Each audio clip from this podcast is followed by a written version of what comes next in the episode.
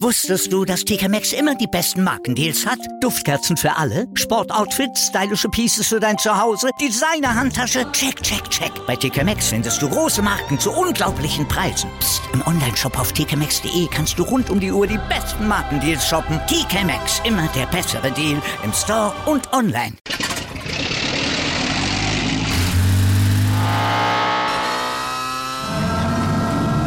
Von 0 auf 100.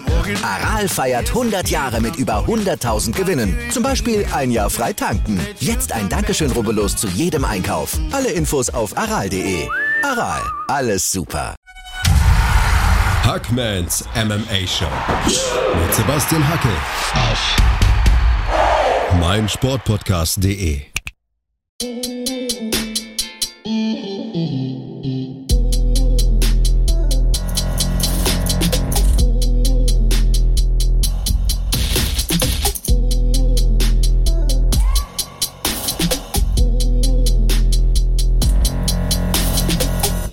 Hallo und herzlich willkommen zu einer neuen Ausgabe. Wie ihr sicher wisst, haben Flo und ich vor einigen Wochen unseren YouTube-Kanal gestartet. Der Channel heißt Championship Rounds. Ab sofort könnt ihr euch unsere Videos reinziehen, ihr könnt Likes sowie Kommentare hinterlassen und ihr dürft gerne ein Abo dalassen. Florian Mandavid und ich, wir freuen uns natürlich über Wünsche, Anregungen und Feedback, aber so ein Abo freut uns natürlich noch mehr. Ne? Falls YouTube nicht euer Ding ist und ihr lieber Podcasts hört, kein Problem. Überhaupt kein Problem. Die Tonspur zu unseren Videos erscheint weiterhin hier als Audioformat. Für die Hörer von Hackmans MMA Show ändert sich also gar nichts. Und damit ist eigentlich schon alles gesagt. Ich wünsche euch viel Spaß mit der neuen Episode. Der Freitag ist da, das Wochenende steht vor der Tür und ihr habt ein letztes Video für dieses Wochenende. Wir machen weiter mit unserer Prediction für das Jahr und ich glaube, das ist die heißeste Thematik, die wir uns rausgesucht haben. Ich kann mir gut vorstellen, wenn wir Ende des, des Jahres jetzt auf dieses Video zurückblicken, packen wir uns teilweise an den Kopf und fragen, was habe ich da denn erzählt? Aber du hast auch schon offen und ehrlich gesagt, ich finde, so real sollten wir auch bleiben. Du hattest ohnehin dir vorgenommen, so das auch äh, offen und ehrlich zu sagen. Ja, du hast dir gar nicht so viel Gedanken gemacht, einfach nur, weil dieser Sport ohnehin nicht zu predikten ist. Wir haben uns vorgenommen zu sagen, welcher Champ seinen Titel behält. Und ich war zögerlicher als eine Schnecke im Rückwärtsgang. Also ich habe, läuft es so, läuft es so, könnte so laufen. Ich habe alles verworfen. Ich habe mir gedacht, hey, ich warte auf den Zeitpunkt des Videos, bis ich hier mit Flo verbunden bin und dann mache ich das spontan, aus dem Gefühl, weil bei den Picks ähm, der Leute, die man noch nicht so auf dem Radar hat zum Beispiel, da ist es ja so, da kann man sich Zeit nehmen. Da kann man überlegen, okay, Leute, die drei, vier Mal gekämpft haben, die kennen die Leute vielleicht da draußen noch nicht, die suche ich raus. Hier ist es so, wir sprechen über Leute, die kennt ja jeder. Mhm. Aber wer kann am Ende der oder die Größte sein? Wer weiß es wirklich sicher? Wie, wie sicher kann man in diesem verrückten Sport Vorhersagen treffen? Es können Verletzungen eintreten, es können irgendwie Leute sich mit der UFC verkrachen. Da ist ja Francis Ngannou gerade ein großes Beispiel dafür, wo da die Stimmung ein bisschen angeschlagen ist. Es kann junge, neue Wilde geben, die die Alten entthronen. Es ist so unvorhersehbar, aber trotzdem macht es irgendwie Bock, so ein Tippspiel zu machen. Mhm, Finde ich auch. Und ja, es ist ja auch wenn man sich selbst nicht zu so ernst nimmt, ist es doch auch einfach mal lustig, sich ein Video von vor einem Jahr anzusehen und sich zu denken, was habe ich denn da für eine Scheiße geredet, um es mal wirklich deutlich auszudrücken. Kann doch witzig sein. Äh, vielleicht inspirieren wir ja den einen oder anderen YouTuber. Vielleicht machen wir es ja später mal in größerer Runde mit noch heißeren Themen. Man kann ja auch Dinge picken wie welcher, was ist der größte Name, der dieses Jahr die UFC verlassen muss? Das ist zum Beispiel auch so ein ziemlicher Hot Take, finde ich, egal wie man da sagt. Dann nennt man halt, keine Ahnung, Cody Garbrandt und der haut zwei Leute K.O. Ende des Jahres stehst du doof da. Gleichermaßen natürlich aber auch eine, eine Chance, Credibility einzusacken. Von daher kann man ja. alles als Chance sehen. Du bist ja eher der optimistische Mensch. Auf jeden Fall, immer positiv denken. Was man in die Welt setzt, was man laut ausspricht, kann sehr gut Realität werden. Auch wenn es um, um, um das Titelrennen in der UFC geht, ich bin gespannt. ähm, wollen wir von unten nach oben einfach die Gewichtsklassen durchgehen, immer schwerer mit den äh, Jungs und Mädels werden? Du fängst an. Ja, dann fangen wir im Strohgewicht der Frauen an. Und das ist für mich direkt ein Haifischbecken. Ähm, vergleichbar mit dem Lightweight und dem Featherweight der Männer. Ähm, ich sag, wir haben eine neue Championess und ich habe auch einfach Bock. Mal komm, ich stell Hot Takes auf Wir haben sie als ähm, unseren Breakout-Fighter, nee, unsere Breakout-Fighterin, nee, Fighterin des Jahres. Jetzt habe ich meine Güte auf Nummer 5 beide gewählt. Ich sage tatsächlich, dieser Run von Marina Rodriguez geht weiter und ich habe ein, zwei Ansetzungen, wo ich mir mehr Hoffnung ma mache als gegen andere. Aber ich glaube zum Beispiel stilistisch, gegen die aktuelle Championess hatte sie gute Chancen und ja, bin einfach mal gespannt. Ähm, wie gesagt, ein Haifischbecken kann einiges passieren, aber ich wollte auch nicht so lame sagen, ja, wird vermutlich die gleiche bleiben. Ich glaube statistisch, wenn du einfach immer ein Still sagst, bist du am besten äh, oder am wahrscheinlichsten dabei. Aber ich würde hier einfach mal einen Hot Take raushauen und sagen, Marina Rodriguez ist Stroh, äh, Strohgewicht Championess am Ende dieses Jahres. Okay, dann sage ich, Rose Yunus bleibt äh, Titelträgerin im Strohgewicht der Frauen. Sie hat Whaley Zhang zweimal besiegt. Als nächstes ist Carla Espasa dran. Das okay. ist natürlich ähm, ein potenziell gefährliches Matchup, aber ich glaube, wir wissen alle, was Carla Espasa machen wird. Sie wird versuchen, die Distanz zu verkürzen, das Geschehen runter zu verlagern und die Minuten runterticken zu lassen. Ich glaube nicht, dass Carla Espasa am besten dafür ausgestattet ist, um so eine Schlacht gegen Rosenhammer Yunas vorzeitig für sich vor allem nicht im Stand zu entscheiden. Und ja, ich glaube, Rose hat mittlerweile die mentale Stärke, hat die Vielseitigkeit, hat die Fähigkeiten, um dieses Duell zu gewinnen. Und dann wäre es ja wahrscheinlich nur noch höchstens ein Titelkampf im Jahr 2022. Da muss Marina Rodriguez dann erst auch mal da sein zu diesem Moment. Du, ich wusste schon, wie gewagt es ist. Sie kämpft am 5.3. gegen Yan Chao Nan. Das ist auch eine absolute Killerin. Ja, kommt aus einer Niederlage, aber das ist auch eine vielversprechende Frau. Kann auch da schon dahin sein, meine Fantasie. Aber wie gesagt, ich wollte auch einfach, wohlwissend, vermutlich werde ich mit vielem daneben liegen, ein paar Hot Takes auch raushauen. Das war mein erster. Ähm, Fliegengewicht der Männer würde ich mal beginnen. Ähm, Brandon Moreno ist der aktuelle Champ. Glaubst du, der hält das? Nein, ähm, Nichts gegen den Kerl, ich finde ihn super. Das ist ein total netter Typ, super bodenständig. Die Interviews sind mega sympathisch. Ich habe ihm das sowas von gegönnt, dass er den Titel gewonnen hat von Davison Figueredo. Ich glaube, das ist jetzt von mir ein Hot Take, dass viele unterschätzen, wie gut Askar Askarov ist und dass viele nicht wissen, dass er gegen Brent Moreno schon mal gekämpft hat und sehr gut ausgesehen hat. Meines Wissens war das ein Split Draw Split Decision Draw, glaube ich, war es. Ähm, auf jeden Fall war das ein Kampf auf Augenhöhe, ein knappes Kistchen, viel Feuer drin.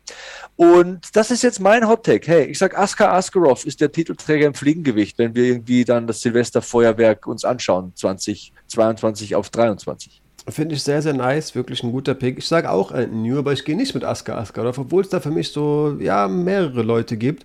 Für mich war dieses Face-Off nach seinem letzten Sieg mit Brandon Moreno am Kommentatorenpult einfach schon in Stein gemeißelt. Das wird das nächste Aufeinandertreffen sein. Und der Mann hat gegen Davison Figueredo und gegen Aska Askarov verloren. Also ich halte ihn, glaube ich, auch nicht für das beste Fliegengewicht ah. der Welt. Aber ich würde sagen, Pantoja holt sich den Sieg gegen Moreno. Er hat, wie viele nicht wissen, schon zweimal gegen ihn ge gekämpft.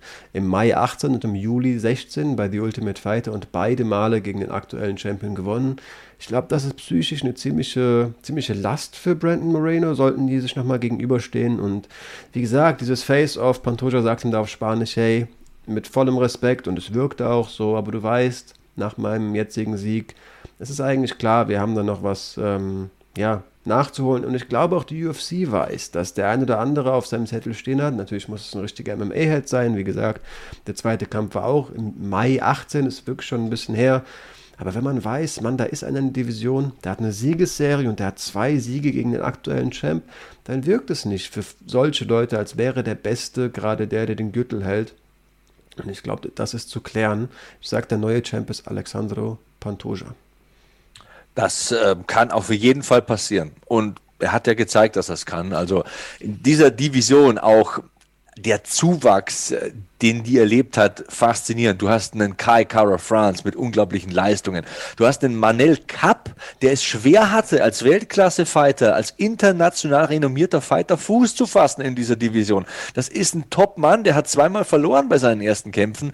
Also das Fliegengewicht der Männer, eine hochspannende, High-Speed-Division, würde ich mal sagen. Also das Kampftempo, die Palette an Fähigkeiten, sehr, sehr gut. Auf jeden Fall. Und äh, diese Matchups sind einfach so geil. Also Askarov kämpft ja jetzt gegen den gerade erwähnten Kai Kara France. Das wurde angesetzt. Das ist auch ein heftiges Duell. Und für mich dann halt die Frage, was ist denn mit Figueiredo? Dann kämpft er vielleicht gegen jemanden wie Manuel Kapp. Das sind alles wirklich heiße Matchups. Diese ganz kleinen Jungs machen auch wirklich, wirklich Spaß. Und äh, Figueredo, bei dem glaube ich tatsächlich, dass er irgendwann ins Bantamgewicht wechseln wird. Ich glaube, dass dieser Körper diesen Cut nicht mehr lange schaffen wird. Der Typ hat ja unter 5% Körperfett. Also das ist ja nur noch, das ist ja wie so ein abgezogenes Hühnchen. Deswegen, das war für mich das Argument vor meinem eigenen geistigen Auge zu sagen, der spielt dann nicht mehr lange mit an der Spitze. Aber ich kann mich täuschen. Er hat vor dem letzten Kampf gesagt, sollte er gewinnen, und da ging er eben auf der PK noch von aus, wird er hochgehen. Es wird der letzte Kampf im Fliegen, sollte der, letzte Kampf im Fliegengewicht sein. Und ich weiß nicht, ob du die Szenen mitbekommen hast, weil du gerade das Gewicht machen ansetzt. War, glaube ich, eine Conor McGregor-Karte als Champ hast du natürlich Pay-Per-View-Anteile, wohl wissend, der wird da richtig verkaufen. Ich weiß nicht, ob es Connor war, auf jeden Fall war es eine richtige hochkarätige Karte und du weißt, wenn du da Pay-Per-View-Anteile hast, dann hast du einen richtig dicken Batzen Geld gemacht und er ist als letzter auf die Waage gegangen. Ähm, ich glaube, beim zweiten Ansatz sogar, meine ich mich so dran zu erinnern, aber was feststeht, er hat danach einfach nur geflennt vor Erleichterung, dass er dieses Gewicht gemacht hat. Heißt einerseits, wie hart dieser Weg ist und andererseits eben auch, was es bedeutet, allein antreten zu dürfen mit so einem Status. Ja, oder auch 20 Prozent abzugeben, weil du das Gewicht nicht gemacht hast. Also das ist ein Haufen Geld in dem Fall. Ne? Das sind nicht irgendwie 2,50 Mark, von dem wir da sprechen. Ja, deshalb. Der im Bantamgewicht macht schon Sinn. Fliegengewicht der Frauen gibt es natürlich auch noch. Ähm, ja, gibt es eine Taylor Santos, gibt eine Manon Fiorot, du hast eine Casey O'Neill angesprochen. Wir haben im letzten Jahr im Bantamgewicht gesehen, es ist alles möglich, aber nein, nein. And, and still, meiner Meinung nach. Ich glaube auch, es gibt zwar diese jungen Wilden, wie zum Beispiel Casey O'Neill, die ja die Schwester von Valentina Shevchenko schon besiegen konnte und das eindeutig. Aber ein Titelkampf ist für die Nummer 15 der Division schon noch ein Stückchen weg, sind wir uns alle einig. Da werden schon noch ein, zwei Gegnerinnen vorher besiegt werden müssen, wenn es denn klappt. Und so aus dem nächsten Umfeld von Valentina Shevchenko, pff, Andrasch klar besiegt, Chukagian klar besiegt, Jennifer Meyer. Natürlich, da sind neue da. Taylor Santos hast du angesprochen, die ist physisch stark, der kann das gelingen, aber auch sie ist die Außenseiterin. Und Valentina Shevchenko ist die vielseitigste Kampfsportlerin auf der Welt. Sie ist einfach alles, was MMA ausmacht. Und ich glaube, das ist die nachhaltigste Art und Weise, um an der Spitze zu bleiben. Natürlich kannst du dich verletzen, natürlich kannst du einen schlechten Tag haben, aber wenn ich bei all diesen Gewichtsklassen Geld wetten müsste, wäre es mir hier am wohlsten mit meiner Anlage. Lass es mich mal so formulieren. Mhm. Ja, ich habe auch oft gesagt, und das ist für viele Leute eine große Aussage, ich finde die beeindruckender als Nunes, weil du es gerade gesagt hast, stilistisch.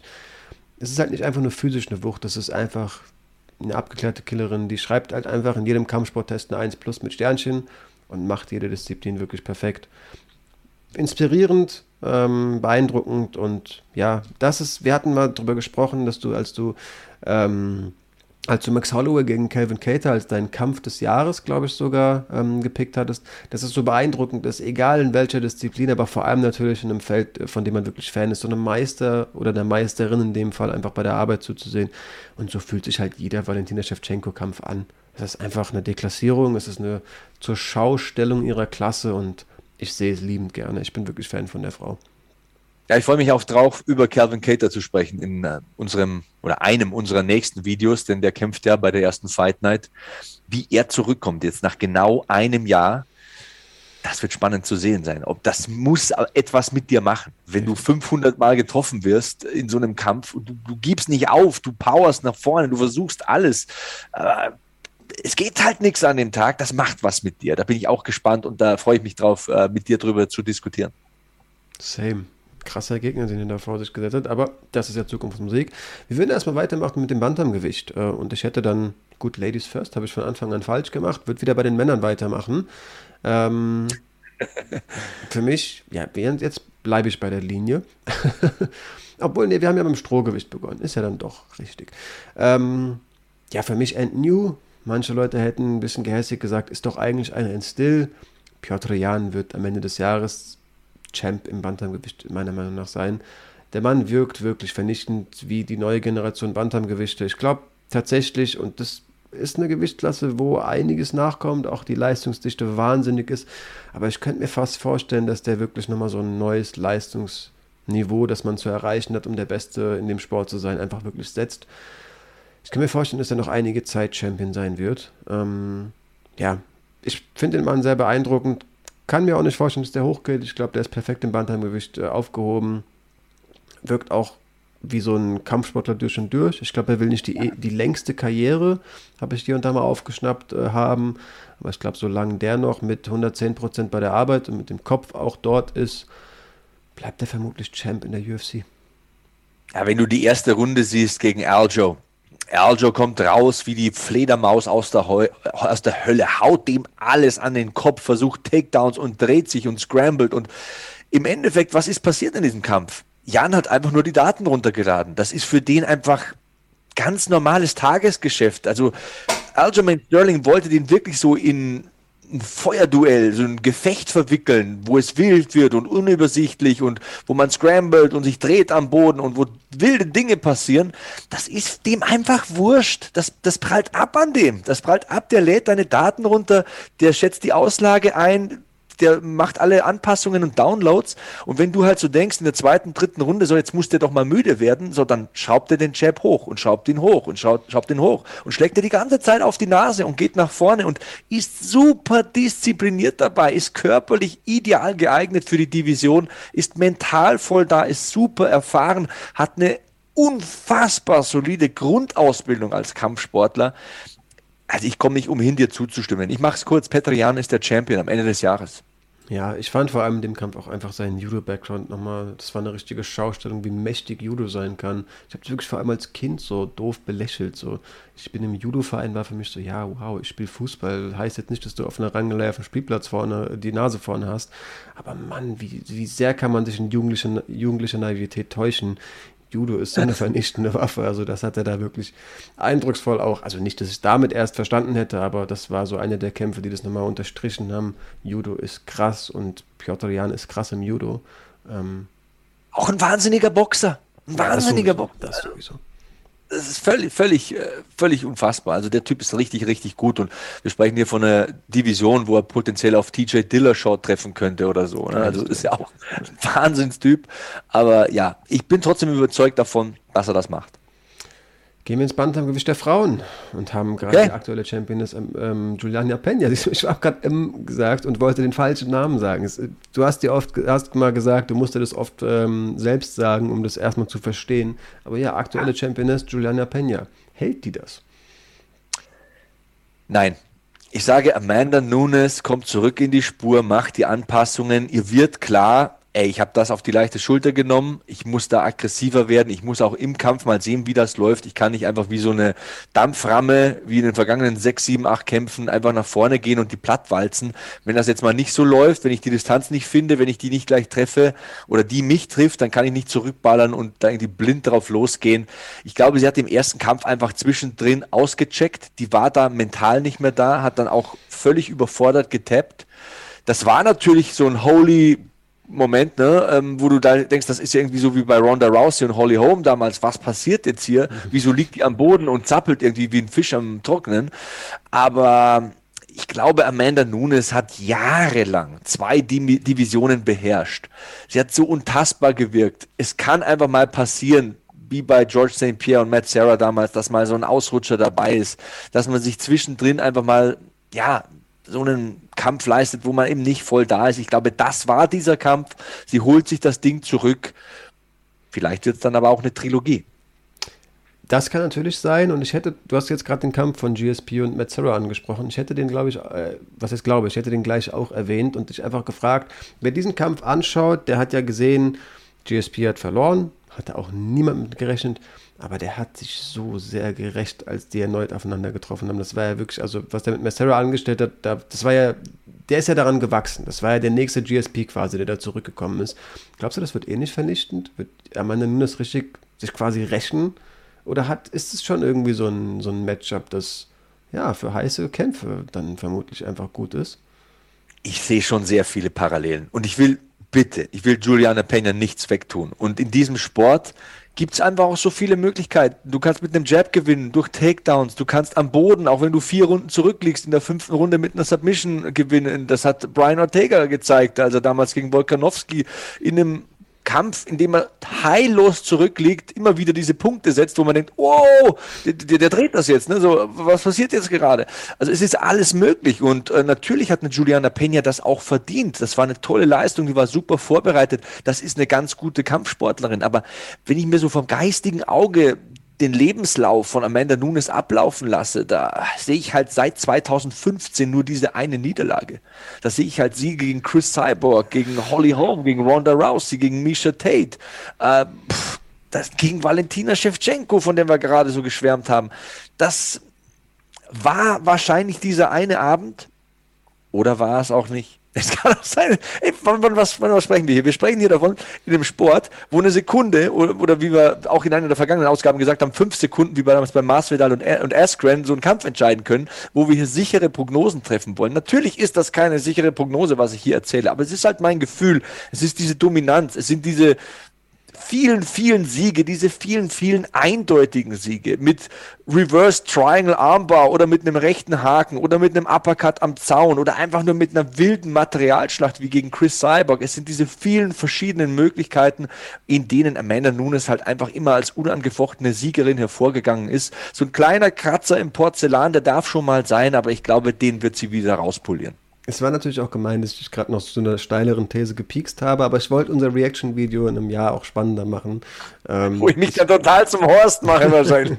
Am Ende nur ist irgendwie Free Fight Lost, äh, äh, oder so irgendwie, ne? Also. Ach Quatsch. Ich bin das vielleicht ähm, komplett bei dir. Dann sitzen wir, wenn dann im gleichen Boot. Ich glaube auch, das wird eine richtig vernichtende, ähm, ein richtig vernichtendes Rematch.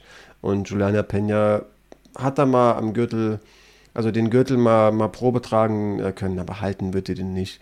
Ich glaube, es wird eindeutig und ich glaube, es wird vernichtend, wenn Nunes wütend zurückkommt und sagt, der Titel ist mir.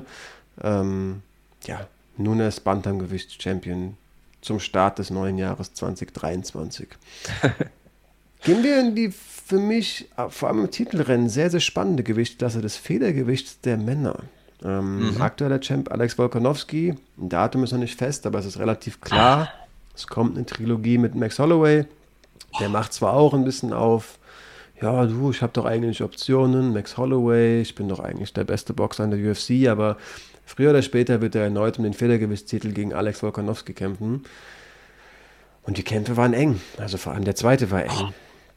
Das Federgewicht ist vor allem auch leistungsdicht. Da kommen auch Leute hoch, die vielleicht da auch in beide also reingrätschen können und sagen, ich habe dann nochmal ein bisschen mehr Klasse. Also gute Striker, ne? so ein Giga Chikatze zum Beispiel ist da auch kurz vor einem Titelkampf, meiner Meinung nach, sollte er dann jetzt im Januar ähm, gegen Kevin Cater gewinnen, vor allem wenn er es eindrucksvoll macht.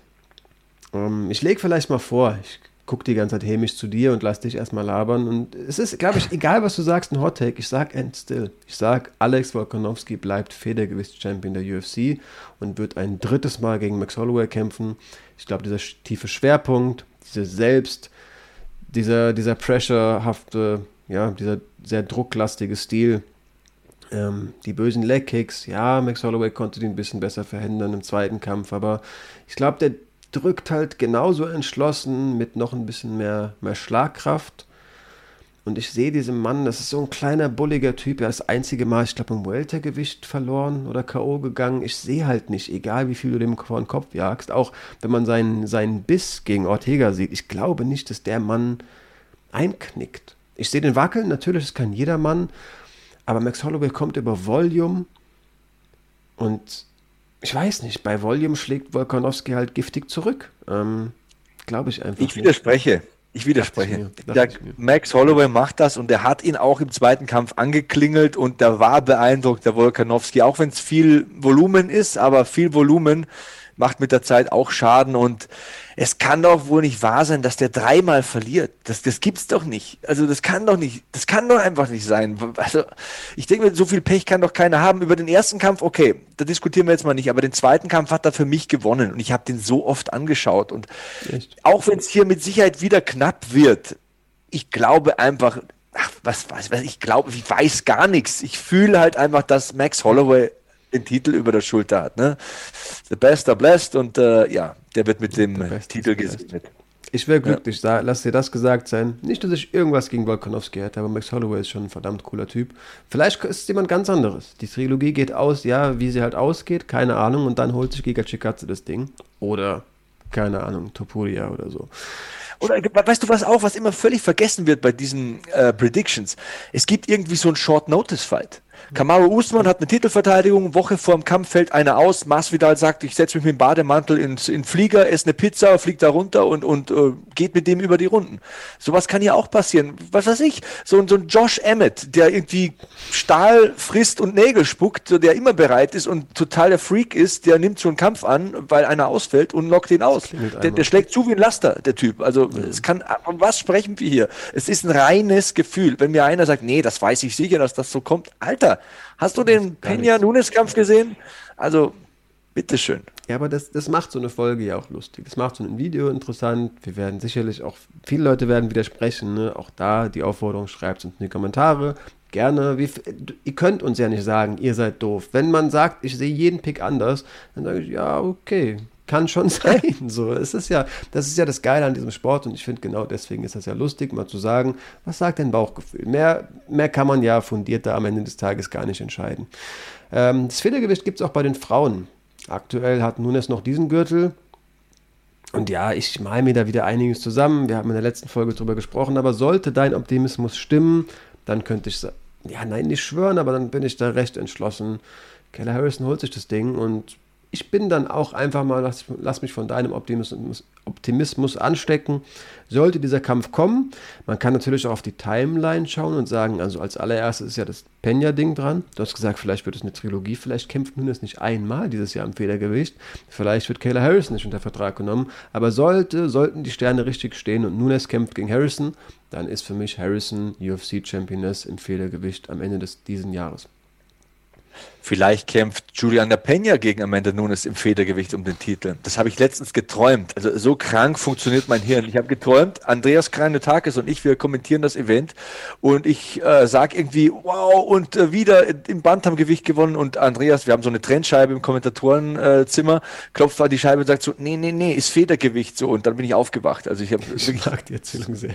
Das ist total verrückt. Ich, glaub, ich weiß auch, also viele werden jetzt sagen, ja, der Typ ist geisteskrank, will ich bestimmt auch zu einem gewissen Level hier, wenn man sich mit dem Sport so beschäftigt. Aber nee, ich glaube, ähm, ich glaube, dieser erste Kampf gegen Juliana Peña wird so viel Vorbereitung und so viel mentale Kapazität bei Amanda Nunes beanspruchen, dass die in dem Jahr nicht viel machen wird.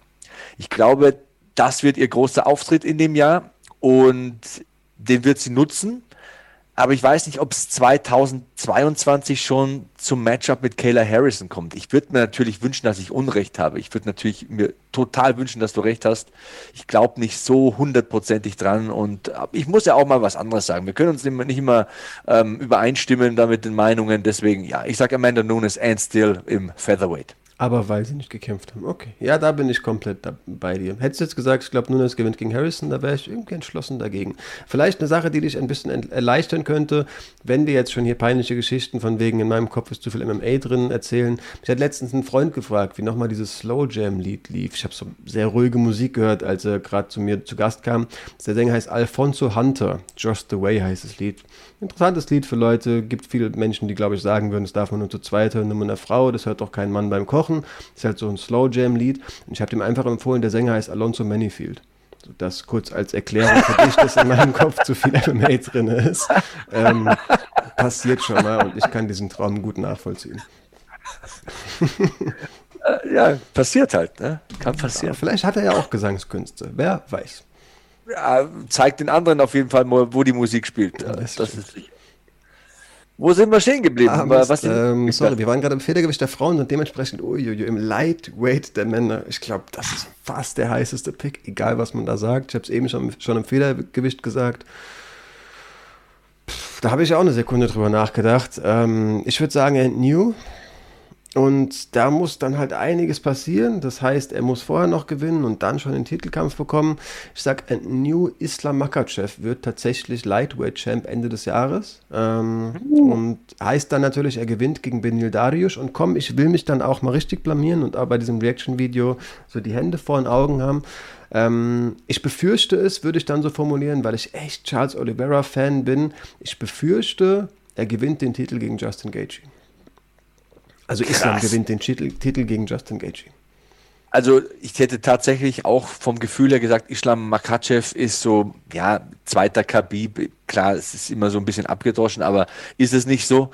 Und er macht das Ding, aber hey, wir machen es hier spannend. Und Charles Oliveira hat mich so oft eines Besseren belehrt. Ich habe den so oft abgeschrieben und so nicht richtig ernst genommen. Ich sage, Charles, Charles Oliveira ist der Champion am Ende des Jahres. Und das ist eine mega gewagte, das ist eine mega, mich auch, eine mega gewagte Aussage, weil Lightweight ist halt mal Shark Tank pur, ne? Das ist ein Haifischbecken, da sind viele dicke Fische drin und da schaut man mal nicht richtig hin und dann beißen die dir ein Ohr ab, ähm, auch wenn Fische kein Ohr haben. Aber hey, komm, lass es uns spannend machen. Charles Oliveira ist der Champion im Leichtgewicht, wenn er Silvester feiert von 2022 auf 2023. Jetzt wird die Folge natürlich ohnehin schon lang, aber ich muss die Frage an der Stelle stellen. Hältst du es in irgendeinem Universum, ja, die UFC sagt immer die Besten gegen die Besten, aber die UFC ist auch ein Business. Hältst du es für realistisch, dass Conor McGregor gegen Charles Oliveira um den Titel kämpft? 100 Prozent. 100 Prozent. Die UFC lebt von Pay-per-view-Buys und auch davon, dass man in den Medien erscheint. Und auch wenn ich ihn menschlich nicht so mag, aber Conor McGregor ist einfach mal verdammt nochmal der größte Star in diesem Business. Er generiert Aufmerksamkeit. Er ist ein Social Media Superstar. Er hat seinen eigenen Whisky, er hat ein Fitnessprogramm. Er ist irgendwie jede Woche in den Schlagzeilen, auch wenn er nicht kämpft und eine, irgendwie einen Gips trägt am Bein. Also der Typ ist ein riesen Superstar und da überspringst du halt auch mal so den einen oder anderen in der Schlange. Das ist einfach so in diesem Geschäft. Man muss zusehen als Promoter, als Liga, als Organisation, dass man Verkäufe und Interesse weckt und generiert. Und mit niemand anderem ist das besser möglich als mit Conor McGregor. Ich schließe gar nichts aus gar nichts. Am Ende des Jahres sitzen wir hier und dann sagen wir, wow, Conor McGregor, was für ein Comeback. Short Notice eingesprungen, irgendwie für den verletzten Justin Gaethje und dann irgendwie, weil der Kampf eh schon verschoben werden musste, so ein bisschen den Herzen und dann knockt er hier Oliveira per Wheelkick aus oder so und wir sitzen hier und denken, äh, was ist da passiert? Nein. Alles möglich, alles möglich. Ich glaube, du musst als Organisation schon auch irgendwo kredibil bleiben und ich glaube, so groß der Mann ist, das kann Dana White nicht rechtfertigen. Glaube ich wirklich nicht. Aber ich würde es auch lieben. Was, was kann man noch auf den Dolly-Wurf Wurf draufsetzen? Justin Gaethje hat gesagt, ich werde auf jeden Fall mich an Connor orientieren an dieser Aktion mit dem Bus und dem Dolly. Sollte Connor äh, vor mir um den Titel kämpfen, dann werde ich auf jeden Fall selbst ähm, Aufstände machen. Wären auch natürlich interessante Bilder. Ich würde sie nicht gern sehen, versteht mich nicht falsch, aber ich glaube, das würde schon auch einige Leute ziemlich aufregen. Naja, ich bin gespannt. Als Champ hast du ihn ja nicht gewählt. Ähm, Welterweight. Für mich langweilig. Okay, Hot Take. Selbst wenn er gegen Chimaev kämpft, kämpft and still Kamaru Usman. Boah. Also, wenn man hier so durchschaut und sagt, was ist denn am wahrscheinlichsten? Ja, Mittelgewicht kommen wir gleich noch zu. Israel Adesanya ist schon sehr dominant in der Gewichtsklasse, aber ist irgendjemand dominanter als Kamaru Usman? Ich glaube nicht. Ich glaube nicht. Vielleicht war es Amanda Nunes. Vielleicht ist es Valentina Shevchenko. Komm, hey, ich hau einen raus. Ich hau einen raus.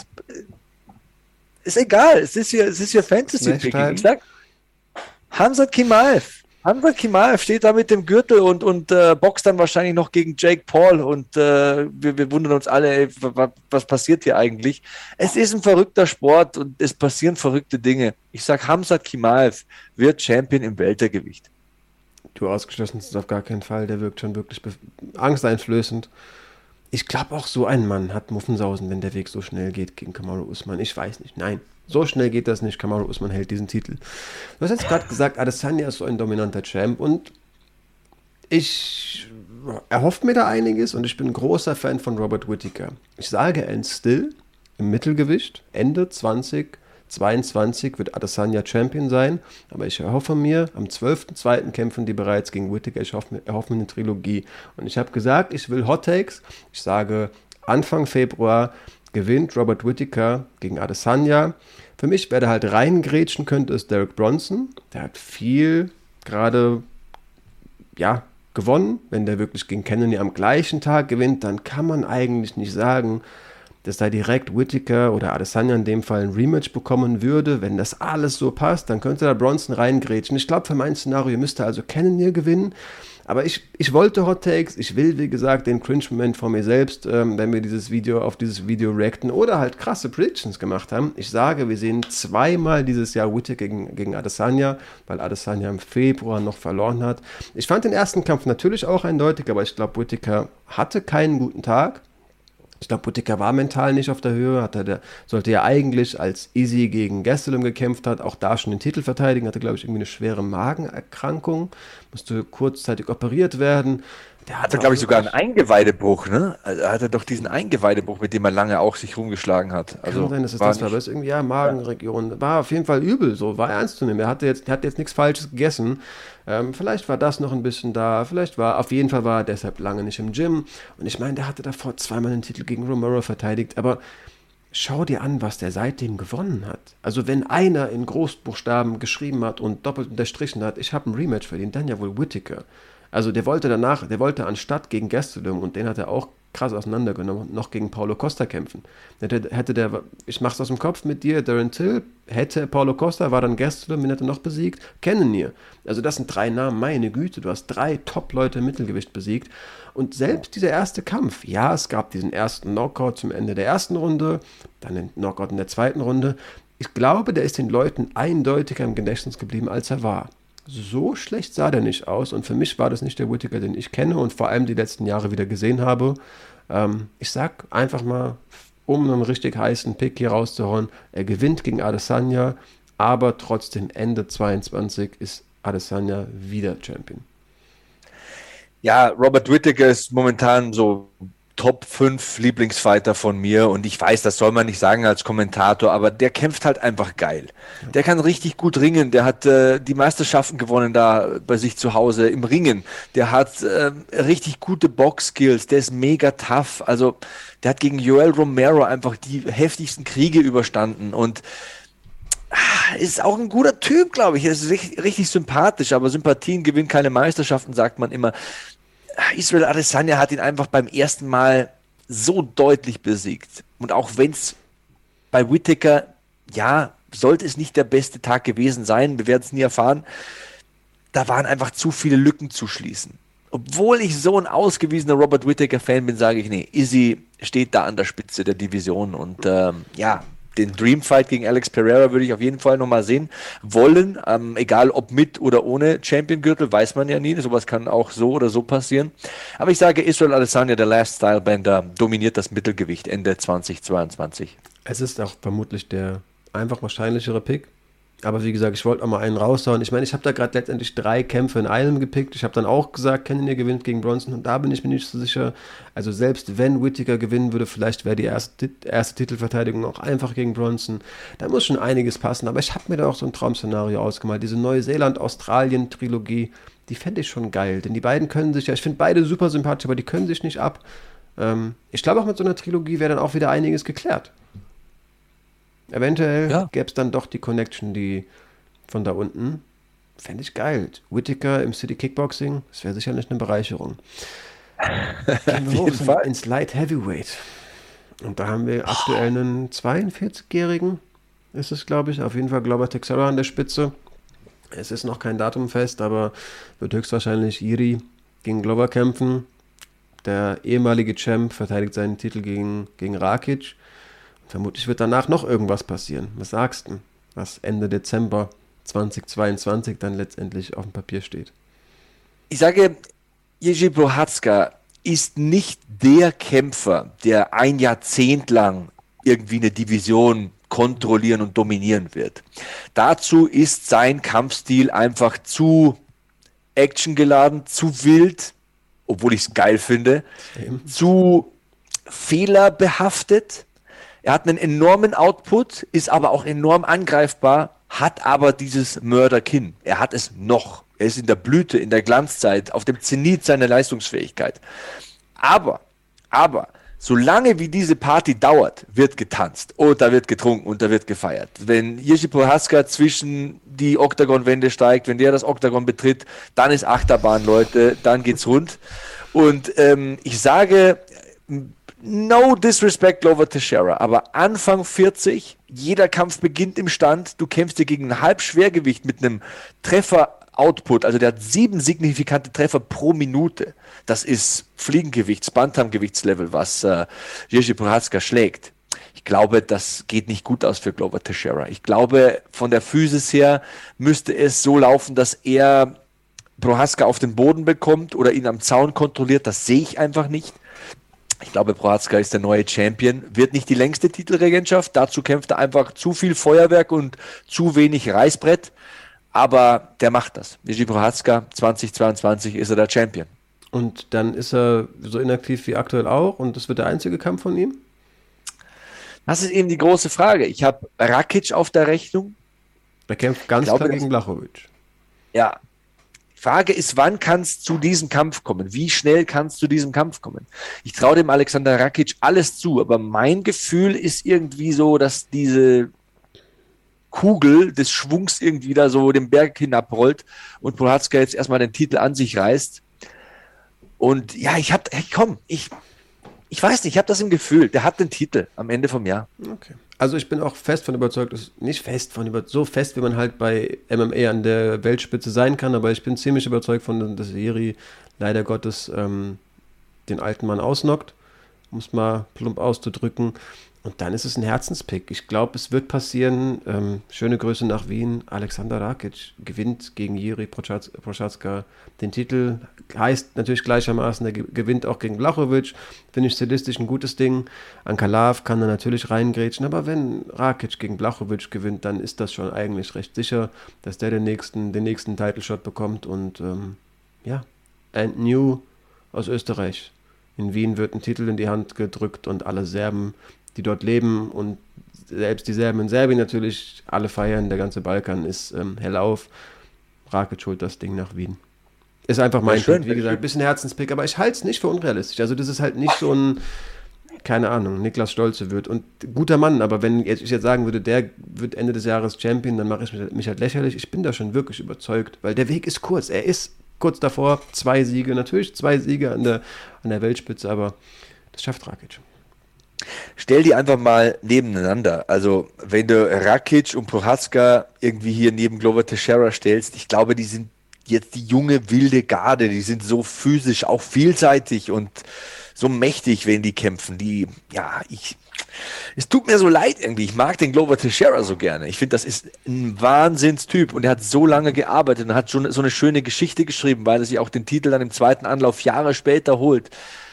Aber ich glaube schon, dass die jungen Wilden ihn schön langsam von seinem Hügel stoßen werden. Ich hoffe halt, es wird nicht, die schieben, schieben den nicht gleichermaßen irgendeinen Berg runter. Ich will den nicht so wie Reyes irgendwie mit dem Gesicht voran in den Oktagon krachen sehen. Lass es so ein TKO sein, wo er noch die Hände vom Gesicht hat und danach sagt, ey, ich hätte doch noch gekonnt und der, der Ref sagt, nee, du Glover, ja. ich glaube, das wäre nichts geworden. Und letztendlich kann er noch so ein bisschen so mit ein bisschen erhobenen Hauptes das genau. Schlachtfeld verlassen. Genau. Das, das ja. würde ich mir halt wünschen. Aber ja, ey, es ist Glover Texera. Eigentlich ist es ein typischer Texera-Kampfverlauf. Er ist angeklingelt und dann schafft er es irgendwie plötzlich einen Rücken zu haben. Keine Ahnung, wie der, wie der ja. dann das macht. Wenn ja. der Adrenalin durch den Körper schießt, werden die Takedowns irgendwie entschlossen. Ne? Aber ja, ich bin pessimistisch. Du hast jetzt schon gesagt, äh, die Politik irgendwie mit dem letzten Kampf ist gerade großes Thema. Vielleicht könnte das ja in deiner Prediction mit Einfluss nehmen. Wir sind bei den ganz, ganz schweren Jungs angelangt, zumindest in der UFC bei den schwersten. Wir sind im, im Heavyweight angelangt.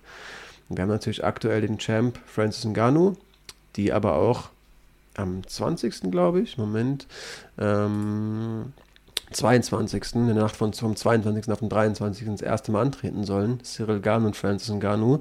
Kann natürlich am Ende des Jahres danach noch mehr passieren. Ne? Ein Kampf im Januar, vermutlich werden das zwei sein. Was sagst du? Oder soll ich vorlegen? Nee, nee, du, ähm, ich glaube, dass John Jones eine Rolle spielen kann in dieser Division und er kann das tun, was damals GSP gemacht hat, als er einfach ohne jemals im Mittelgewicht gekämpft zu haben, gegen Michael Bisping angetreten ist und dann sich den Gürtel geschnappt hat und nie wieder aufgetaucht ist. Das sehe ich schon durchaus, dass das möglich ist, dass er die Reihe überspringt, einfach aufgrund seiner Leistungen im Halbschwergewicht. Aber ich sage aus Überzeugung, der beste Kämpfer von den Fähigkeiten, vom Gesamtpaket her, ist für mich Cyril Gahn und das sage ich aus völliger Überzeugung.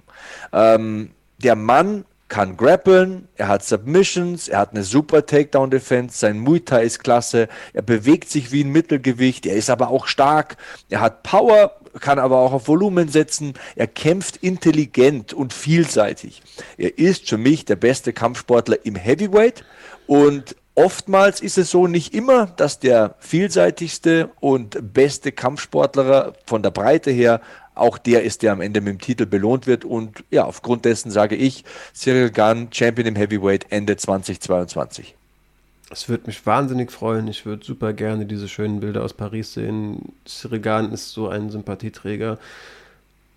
Aber ich sage ihm halt irgendwie seit zwei, drei Kämpfen, da der Weg, das geht dir zu schnell. So lange bist du noch nicht im MMA. Aber du hast schon recht, er hat eigentlich immer wieder gezeigt, dass er für dieses Niveau, selbst für den Kampf in Houston um den Interimstitel schon gemacht ist, dass der ready ist, der ist Athlet durch und durch. Strotzt auch vor Selbstbewusstsein, auf so eine bescheidene Art und Weise, aber sagt halt, ich war immer Athlet. Ich wusste, wenn ich mich da reinhänge, kann ich in jedem Sport aktiv sein. Und natürlich hast du da richtig gesagt, dass der deutlich runder ist aber wenn wir uns so einen Fußballstürmer ansehen und du sagst über den einen, der ist ein bisschen schneller, auch ein bisschen wendiger, der hat ein bisschen bessere Ballkontrolle. Ich finde auch, der hat ein besseres Auge für den, für den Mitspieler. Aber der andere hat einfach einen Schuss und jagt dir jeden Ball ins Tor. Einfach brettert das Ding plump in den Winkel, sobald er den, den berührt. Dann ist es natürlich ein One-Trick-Pony. Aber man, als Stürmer einen Ball in den Winkel jagen können, ist ein verdammt guter Trick. Und du wirst wissen, worauf der Vergleich hinaus soll. Ich glaube auch, dass er ein deutlich runderer Kampf ist als Francis, äh, Kämpfer ist als Francis. Aber der Trick, als MMA-Kämpfer mit einem Schlag jeden Mann ausnocken können, ist schon ziemlich gut. Also da brauchst du vielleicht auch einfach nicht so viele gute Karten, wenn du die immer auf der Hand hast. Ich will es nicht, sehen und wir tun auch zu, also ich tue Francis dann auch ein bisschen Unrecht, der nicht so das, als hätte er nicht irgendwo auch gezeigt, dass er einen Takedown inzwischen verteidigen kann, kann gegen Stipe. Ja. Ich meine, das Ding ist, der hat, er hat halt so lange Leute in der ersten Runde ausgenockt, dass er auch gar nicht mehr getestet wurde und da hat niemand rausgekitzelt. Was hast du die letzten Jahre gelernt? Was hast du gemacht seit deinen Niederlagen? Und ich finde, er hat gegen Stipe auf so eine gruselige Art und Weise durchblitzen lassen, dass der schon auch fleißig ist. Ähm, ich weiß nicht und ich befürchte irgendwie, dass es nicht so ist, dass Cyril dem nicht 25 Minuten lang aus dem Weg gehen kann. Gleichermaßen sehe ich auch nicht, dass Cyril, äh, dass Francis plötzlich wackelt. Ähm, ja, ich glaube, irgendwann wird es krachen und ich will es nicht sehen, aber ich glaube ernst still. Interessant wird natürlich, vor allem wenn er dieses Druckmittel, hey, ich habe immer noch den Titel, Dana, was passiert denn dann politisch? Also stell dir vor, der tritt als amtierender Champion ab und beschädigt richtig die UFC geht boxen und sagt, ich komme wieder, wenn ich Lust drauf habe. Vielleicht beendet der Mann das Jahr gegen, mit einem Kampf gegen, keine Ahnung, Deontay Wilder im Boxen. Aber das denke ich nicht, vor allem wenn, also er wird halt einiges an Geld rausfordern. Ähm, er ist mir auch zugegeben menschlich so ein bisschen durch dieses ganze, ja, Verhalten irgendwie unsympathisch geworden. Ich hoffe richtig auf Cyril Gahn, aber ich glaube Ernst Still und Großverdiener, weil die Argumente ziemlich erschlagend für die UFC waren. Francis Ngannou. Ja, bei Francis Ngannou weiß man einfach, es gab 2018 diese beiden Niederlagen. Und da ging es über die volle Distanz. Und seitdem hat er fünfmal gewonnen, fünfmal durch K.O. gewonnen, aber der längste Kampf war irgendwie in der zweiten Runde nach 52 Sekunden vorbei. Wie gesagt, ich glaube einfach, dass Cyril Gunn das Zeug dazu hat, die Koordination dazu hat, die Fähigkeiten dazu hat, das Ding in die Länge zu ziehen. Mhm Power zu vermeiden in den frühen Runden und dass er einfach den wesentlich größeren Werkzeugkasten hat. Seragan ist natürlich ungeschlagen im Muay Thai, also der kann striken, ist der bessere Kicker als Francis Ngannou. Aber wir haben Heel-Hook-Finishes gesehen von ihm. Er hat eine ausgezeichnete Takedown-Defense. Nicht, dass er die hier brauchen wird. Aber was ich sagen will, ist, er hat viel mehr Möglichkeiten, um diesen Kampf zu entscheiden. Und ich glaube, je länger es dauern wird, desto wahrscheinlicher ist es, dass er diesen Kampf für sich entscheidet. Bei Francis habe ich derzeit nicht das Gefühl, dass er des Kämpfens wegen kämpft. Ich glaube, er sucht das große Geld. Mhm. Er will als Champion gut bezahlt werden, jammert dann in den sozialen Medien rum, was nie eine gute Möglichkeit ist, um bei Dana White Pluspunkte zu sammeln, sind wir mal ganz ehrlich, das lehrt einfach die Erfahrung. Und ich glaube auch, dass er nicht davor zurückscheuen würde, wie du sagst, irgendwann zu boxen oder keine Ahnung. Die PFL versucht sich international aufzustellen. Die PFL will in allen Ländern, auch in Europa, will auf allen Kontinenten, in Afrika, Europa, in Amerika sowieso, präsent sein. Ich könnte mir sehr gut vorstellen, dass ähm, Francis ein paar große Kämpfe macht, vielleicht auch im Boxen, muss nicht um den Titel gehen, muss um viel Geld gehen. Das sagt er ja auch immer wieder. Er will Geld verdienen, dass er das macht und dass er irgendwann so eine repräsentative Rolle einnimmt, dass er PFL-Botschafter für Afrika wird oder irgendwie sowas. Also ich glaube, dass Cyril Gann der hungrigere, fähigere Kampfsportler ist, aber Freunde, eins will ich natürlich nicht unterschlagen wenn du eine Atomrakete unter jedem Handschuh hast, dann muss die halt nur einmal treffen. Und im Notfall reicht es auch, wenn die dich ein bisschen streift. Hätten wir bei Derek Lewis gleichermaßen gesagt und der wurde ziemlich auseinander gepflückt. Ich würde es wie gesagt hoffen und ich halte es auch nicht für unrealistisch. Ich glaube halt, auch Francis, dem es ums Geld geht, weiß, mein Wert sinkt deutlich, sollte ich jetzt hier verlieren. Auch wenn es dir nur ums Geld geht, weißt du, gewinnen ist wichtig. Ich glaube, so satt ist der Mann noch nicht. Der lebt halt auch wie dieser Onkel aus Namibia, der dir in irgendwelche, irgendeiner Spam-E-Mail versprochen wird, der hat halt auch irgendwie, keine Ahnung, Yachten in Dubai, die er darum, Mietsjachten natürlich, die er lenkt und was weiß ich, was ein Highlife der noch hat und fährt nur noch irgendwie super krasse Sportwagen. Der lebt halt wirklich auf großem Fuße. Ja, kann satt machen. Gleichermaßen kann es halt auch das Portemonnaie ziemlich schnell lernen und die Notwendigkeit, dass dann neues nachkommt, neues Geld ist natürlich gleichermaßen da. Ich bin sehr gespannt auf den Kampf, das steht fest. Und geil ist natürlich, dass er nicht mehr lange auf sich warten lässt.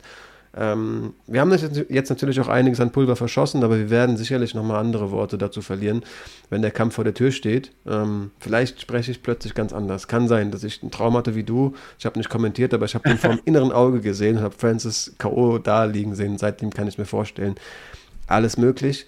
Ähm, ja, wie immer, danke erstmal auch für die Aufmerksamkeit. Vielleicht sagen wir das zu selten. Ähm, danke fürs Einschalten.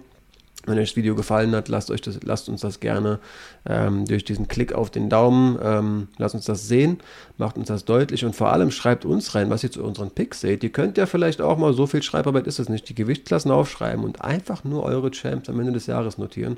Ich bin sehr gespannt, vielleicht werden da ein, zwei Namen sein, bei denen ich stutzig werde, aber ist ja spannend. Ne? Ich glaube, du könntest mir, hättest mir auch einiges heute irgendwie ähm, ja, darlegen können und nach drei, vier überzeugenden Sätzen hätte ich gesagt, ja, kann schon sein. Also vor allem zum Beispiel im Lightweight, da hätte man, kannst du mir auch sagen, dass Darius am Ende des Jahres Champion wird. Ich kann dir nicht sagen, dass es nicht so sein wird. Am Ende des Tages darf man das nicht so ernst sehen. Am Ende des Tages sind wir Fans. Wir haben eine Begeisterung dafür, wir spielen mit der Fantasie und es muss Bock machen, es muss, muss Laune machen. Und wenn euch dieser Kanal Bock und Laune macht, dann hinterlasst einen Kommentar oder einen Like. Am besten lasst ein Abo da. Das ist natürlich immer gut für uns, das freut uns. Und äh, ja, dann sagen wir schönes Wochenende, macht's gut und bis zum nächsten Video. Genießt das Jahr 2022.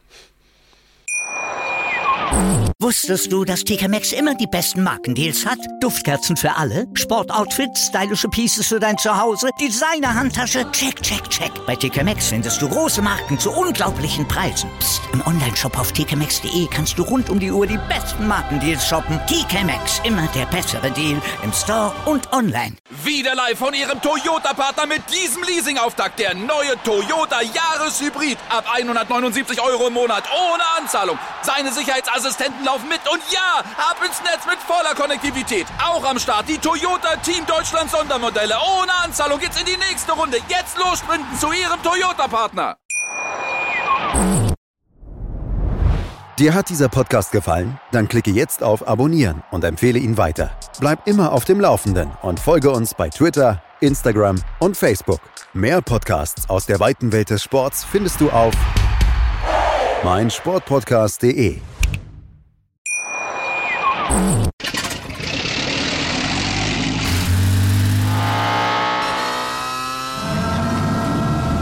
0 auf 100. Aral feiert 100 Jahre mit über 100.000 Gewinnen. Zum Beispiel ein Jahr frei tanken. Jetzt ein Dankeschön, rubbellos zu jedem Einkauf. Alle Infos auf aral.de.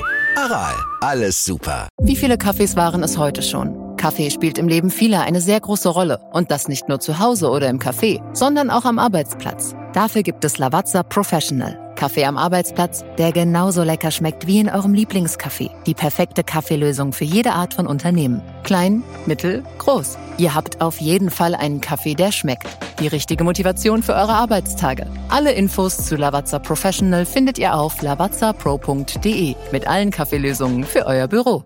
Ich habe mich natürlich schockverliebt, weil die war wirklich ganz, ganz klein. So begann die Mensch-Hund-Beziehung zwischen Christina und Tierschutzhund Frieda. Und wie es danach, nach dem ersten Moment der Verliebtheit, so weiterging und welche Klippen es danach zu umschiffen galt, das hört ihr in der neuen Ausgabe von Iswas Dog, dem Podcast für harmonische Mensch-Hund-Beziehungen. Iswas Dog?